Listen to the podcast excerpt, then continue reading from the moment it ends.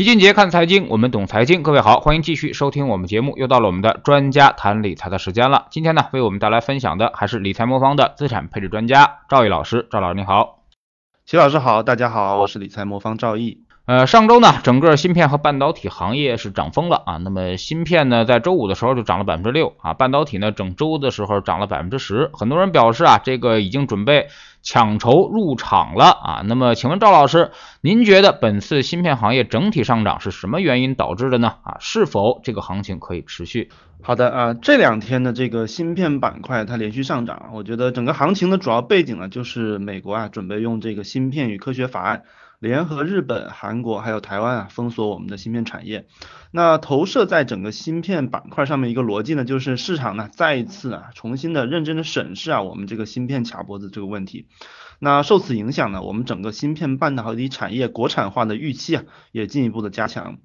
如果我们回顾历史啊，我们知道在一九年的时候啊，整个芯片的赛道啊就出现过很多的大牛股。那当时呢，这个特朗普还在任呢，对我们整个包括华为在内的一些企业实施了全面的技术封锁。那芯片呢，作为卡脖子一个非常重要的领域啊，在当时呢，其实已经引起了投资者的一个关注。但是事后来看呢，更多的就是啊，预期打得很高啊，估值打得很高。那但是我们今天如果回头来看呢，我们会发现。很多那时候的大牛股啊，经过了两年多以后啊，当时是怎么涨上去的啊？现在又怎么跌下来的？那究其原因呢，就是很多的公司啊，其实它的业绩并没有兑现，或者说呢，整个进口的替代啊，并没有实现。那作为下游厂商，很多消费啊、电子啊、汽车这个产业仍然在大量的采购这些海外的商品。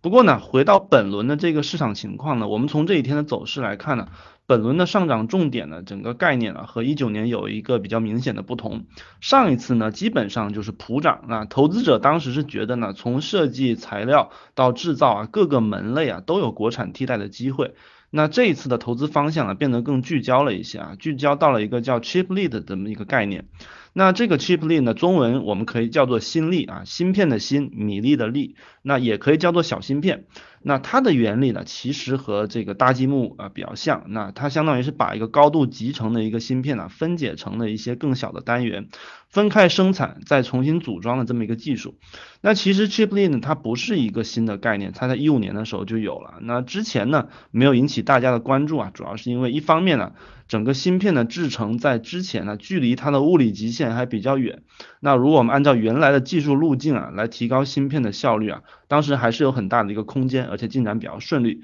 所以我们就不需要再重新走一个新的赛道。另一方面呢，如果我们走这个方向呢，相当于对现有的技术啊推倒重来，整个协调连接的工作也会非常的多。但是呢，最近随着这个制裁的一个持续啊，大家逐渐发现，我们从现有的技术情况来看呢，想要从光刻机啊、制程啊这些问题想要解决它呢，它不是一个短期能够解决的啊。因此呢，整个资本市场呢开始就想象啊，中国利用这个 chiplet 的技术来实现弯道超车这么一个可能性。那作为一项新的技术呢，这个 chip lead 在中国目前所处的这个环境下，它有两方面的好处。那第一呢，是它可以帮助我们利用好现有的技术啊。我们现在啊，其实无法独立生产高端的芯片，但是呢，在二十八纳米级别这种中低端芯片的领域啊，其实已经很有竞争力了啊。我们如果能把这块的需求拆分出来啊，我们就可以扩大我们目前能力范围内的这些芯片生产能力的一些应用场景。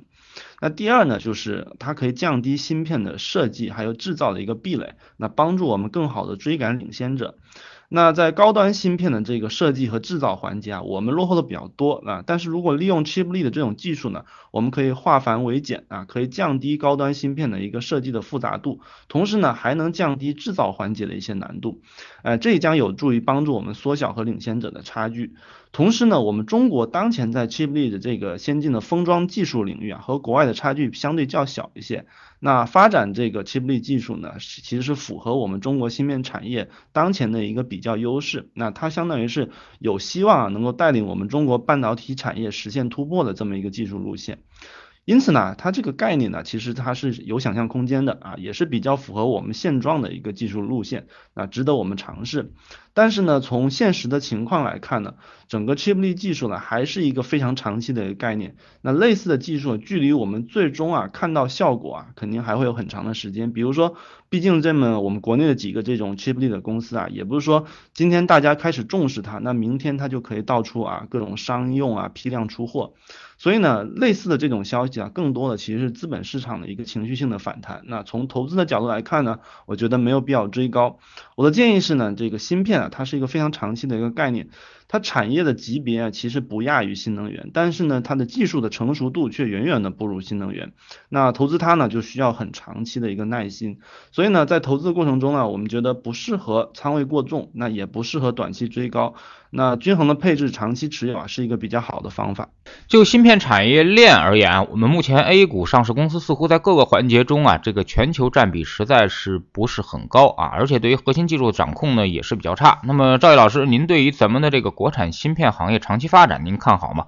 这个国产替代啊，那么能够替代多少，或者多少年能够实现？您有预期吗？我们之前几期节目也提到，如果我们把我们这个半导体的产业链啊划分成设备、材料制造和封测啊四个环节，那根据这个 BCG 的一个这个最新的研究啊，我们中国在这四个领域全球范围内的产值占比啊，大概只有百分之五、百分之十三、百分之十六和百分之三十八，也就是说，仅有技术含量相对较低的这种封测环节，我们具有一定的国际竞争力。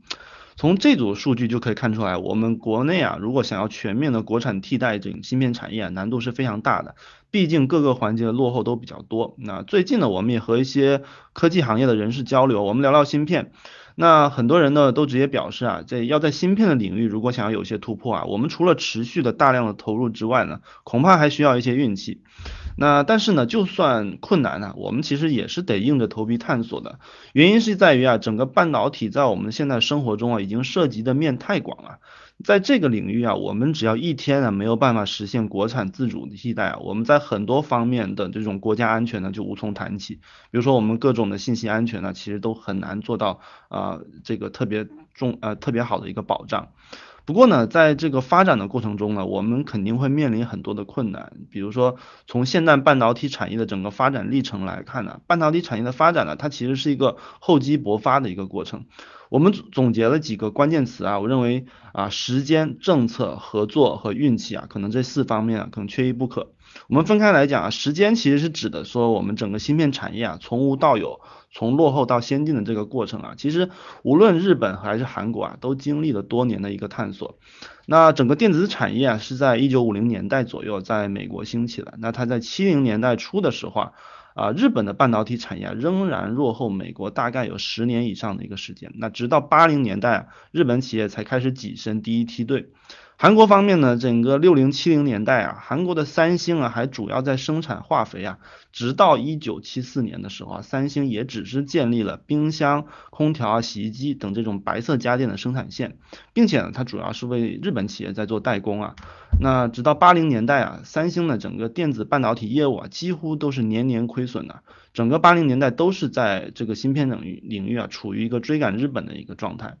直到两千年后啊，才开始赶超了啊所有的日本企业。那直到这个二零一几年的时候啊，才开始超过英特尔啊，成为这个世界上最大的一个半导体生产商。由此可见啊，无论日本还是韩国啊，啊半导体产业从无到有，从追赶到领先，都是经历过大至少三十年左右一个时间的。因此啊，这个过程啊，其实我认为不会一蹴而就。另外呢，在政策方面，其实啊，所有的追赶者啊，都离不开国家强大的一个支持。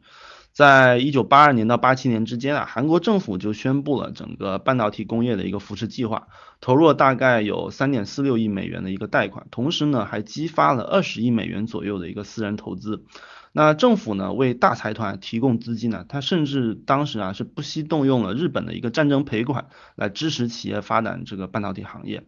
那日本的半导体行业的兴起啊，同样离不开政府的一个鼎力支持。在啊一九七六年到八零年之间啊，日本对半导体的整个国家预算呢，高达七百亿日元左右。那其中呢，国家直接的拨款就达到了二百九九十亿日元。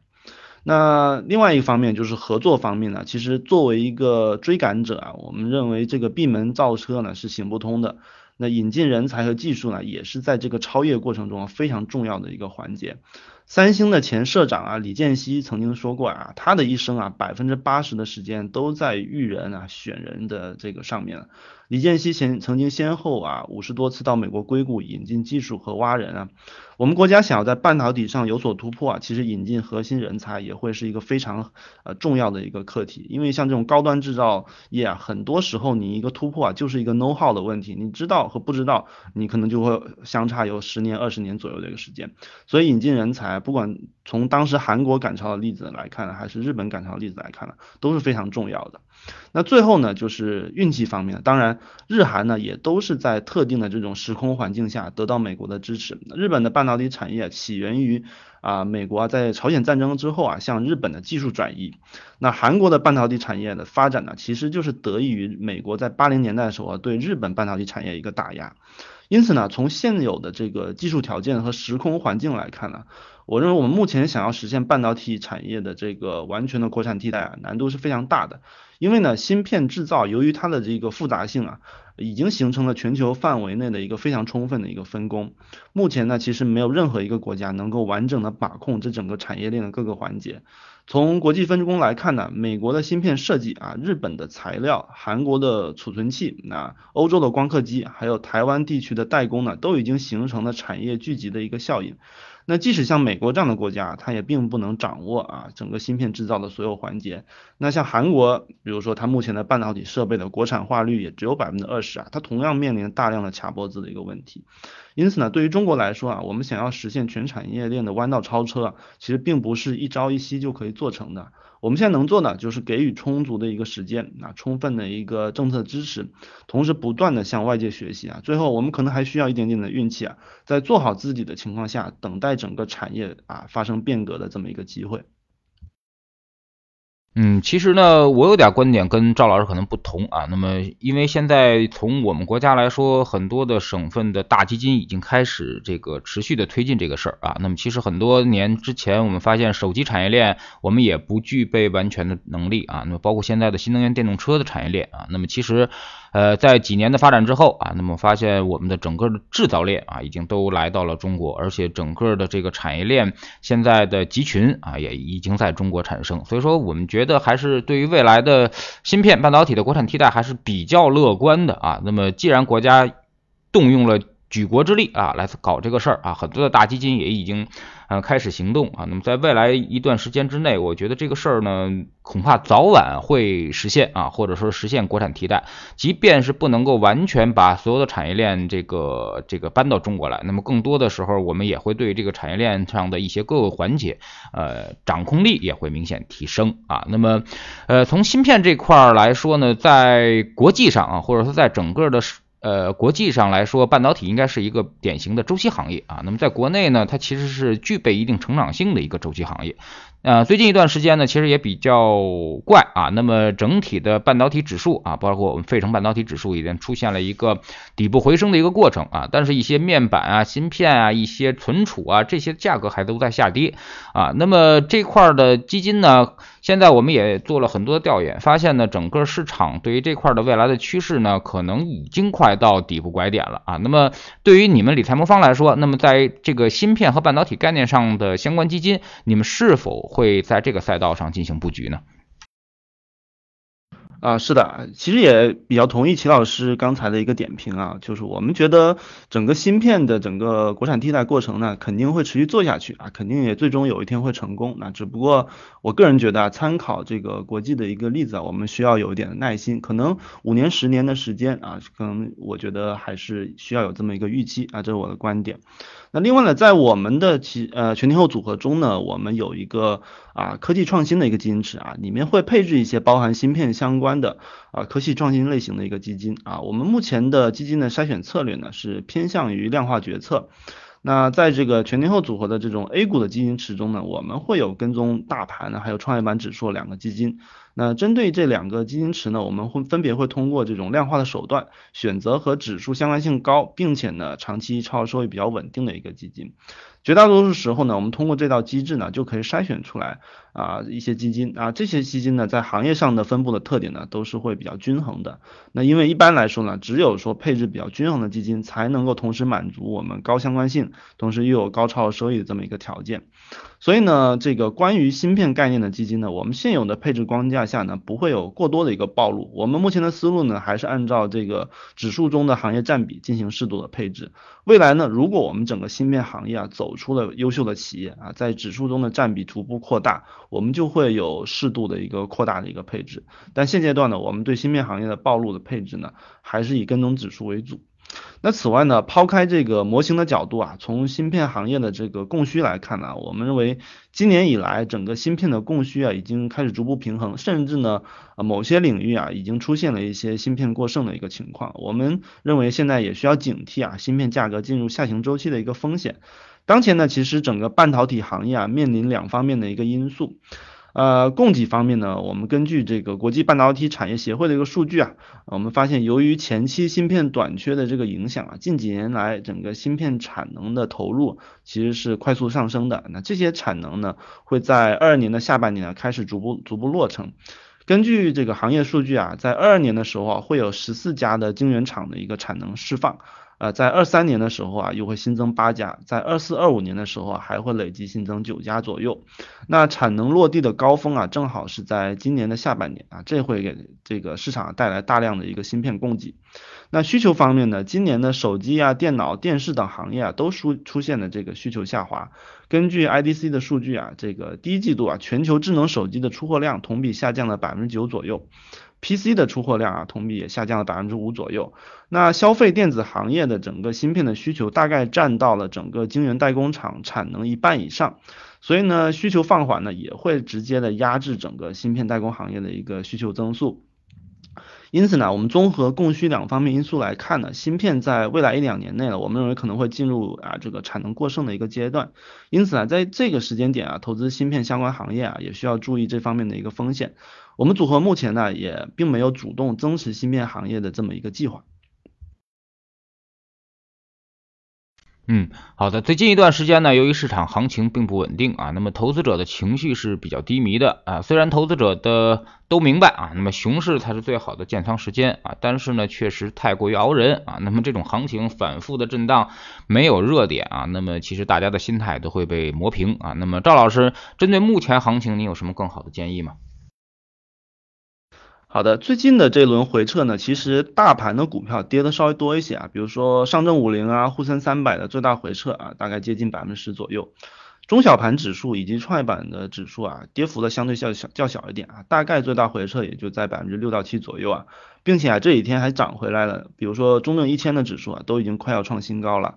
那我们对 A 股的观点其实没有变化啊，长期的估值不贵啊，它是有长期投资价值的，但是短期呢可能会有百分之十到十五技术上的一个调整需求，那大家在做好呃这个波动准备的同时呢啊坚定持有，我们觉得就可以了。